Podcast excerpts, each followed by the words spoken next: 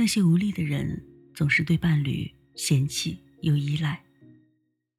我可以为你搞定一切，是诱惑他人的筹码。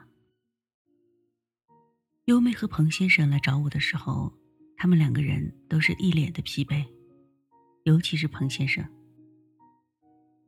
彭先生是个好人，他朋友多，交际广，有担当，对朋友也是极其讲义气。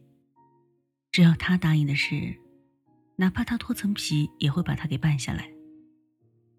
对优妹就更不必说了，总能把优妹照顾的无微不至。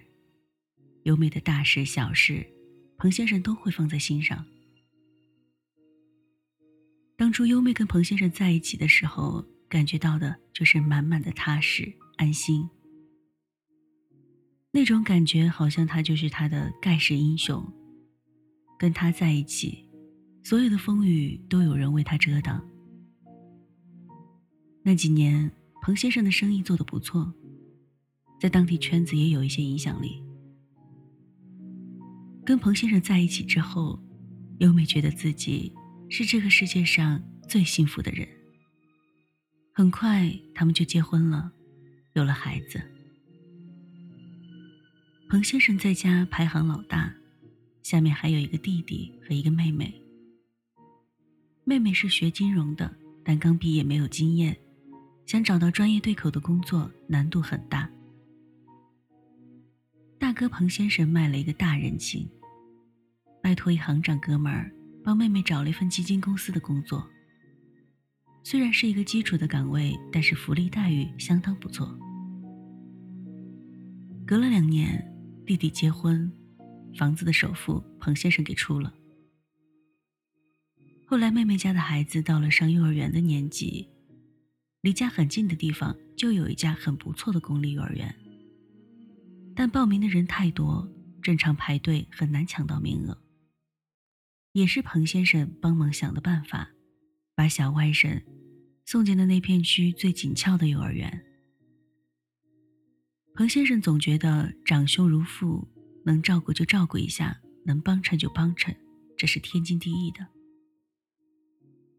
那几年，彭先生就是整个家族的英雄，形象无比高大。家里发生任何分歧、矛盾解决不了，大家都会来找彭老大。他一锤定音，没有人敢质疑。彭先生虽然有的时候也会觉得疲惫不堪，但每每到这种……被众人仰望和幸福的时候，他还是非常享受的。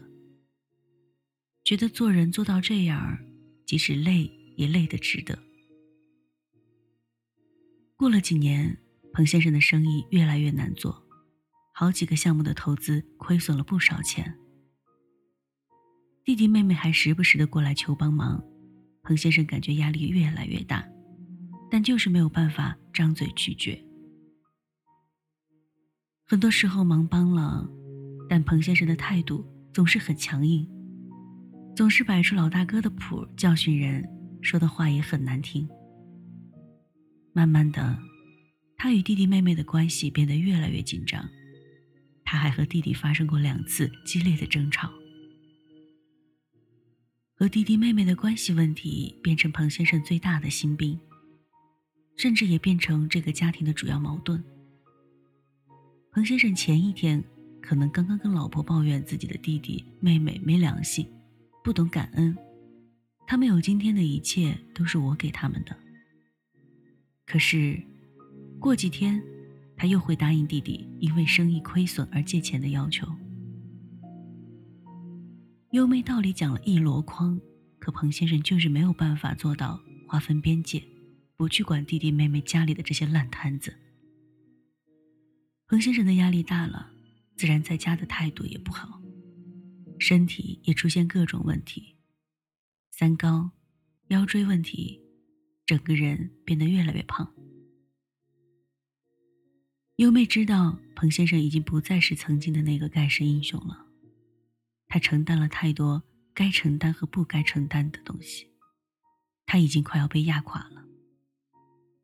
然而，最让人绝望的是，彭先生竟然没有能力把这些担子卸下来，终止他自己和整个家庭倾覆的进程。优美对他非常失望，没有想到没过多久，更大的一颗炸弹爆炸了。优美发现彭先生有外遇。发现的时候，他们的关系已经有了一年的时间。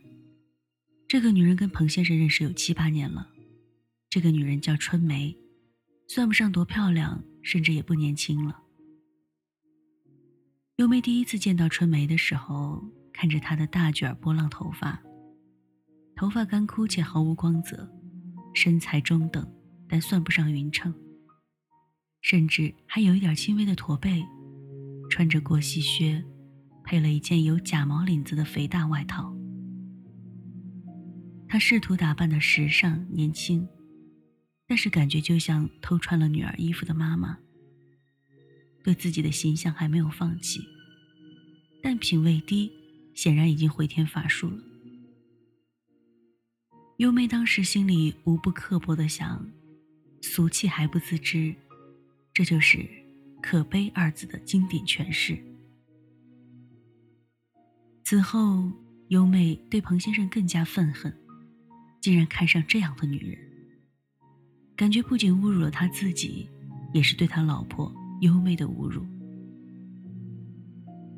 但是，就是这样一个女人，彭先生竟然跟她分分合合，纠葛不清了好几年。到最后两年，彭先生自己也厌倦了春梅的依赖和纠缠。而优妹也知道彭先生是真心厌烦了，